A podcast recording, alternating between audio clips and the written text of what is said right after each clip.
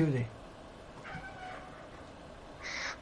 嗯，那可能是我的这个思维思维比较固固定了，因为我觉得我如果买嗯这种电子产品，我不会上闲鱼买二手的，不是。我除非自己那。是你呀、那是你。对对，我就说嘛，你不代表所有人我的这种习惯，你是代表你自己，因为什么？其实闲鱼上卖 iPad，你要知道是什么人，他是学生比较多，然后呢，还有一些比如说呃，就是就反正就是家里就是经济不是那么宽裕的，他会去买 iPad，不或者或者不是那种，就是有的是商用的，比如说买回去给客人在店里面点菜的，他会去商闲鱼买，知道吧？也会有的，因为哦他买哦新的太贵了，他没必要啊。他买个旧的，客人点点菜，用个几年破了嘛就破了，我就扔了呀，对不对？你买个买个新的五六千，一万也不是肉疼啊。你买个旧的两千来块钱，那如果用个两三年坏了，那人家想想算了也，不要了。所以说你不要觉得 iPad 没有市场，iPad 绝对是咸鱼爆款。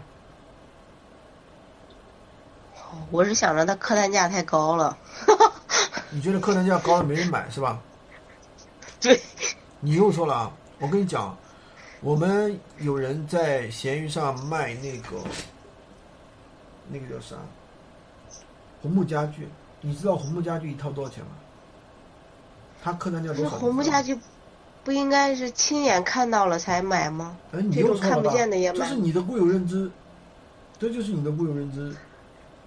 所以说做闲鱼，首先要打破自己的固有认知，知道吧？不要觉得客户一定不会买，所以我不会去卖，我就卖闲鱼就适合卖点小零碎儿，这就是你的固有认知。因为闲鱼吧，大家都觉得它是卖二手的。对，对你这个说法没错，卖是二手闲置，但是并不等于只能卖几块钱的东西，只能卖几十块钱的东西，这是两个概念。你看，我们有个学员，他卖卖那个红木家具，你知道他最大的单多少钱吗？嗯，不知道。两万多，两万多，通过闲鱼交易的在。网上买，对，而且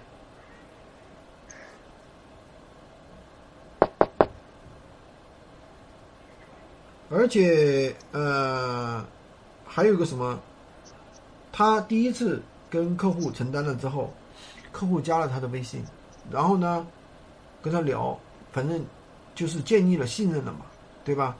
然后最大的一个客户下了四十万的单，红木家具，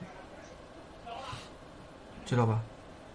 你可能又惊讶了，我靠，四十万的单，当然没，那客户没有通过闲鱼交易，第二次就没有通过闲鱼交易了，是直接直接通打他支付宝的，而且这都不用压货，都不用压压钱，你说这样的生意爽不爽？就是这种吧，都都都很少。很少，你那是你认为很少，人家天天做这样的生意，人家一个月做几十万的营业额，你都不相信，因为你没见过，真的，因为没有见过嘛。因为你没见过嘛，你肯定不相信，不相信啊！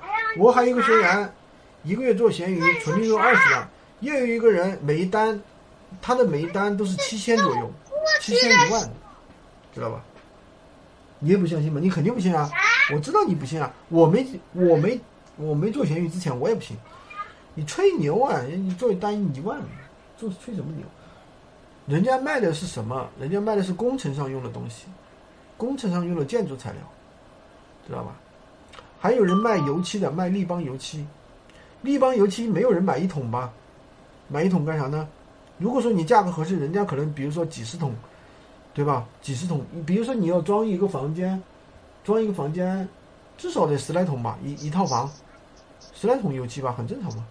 那如果他有几个工地，他不一下子买个几十桶吗？很正常啊。但这种东西你要搞到货源，搞到货源你就可以赚这个钱，你搞不到货源你就赚不了这个钱，对，对吧？对的。就这么个事儿。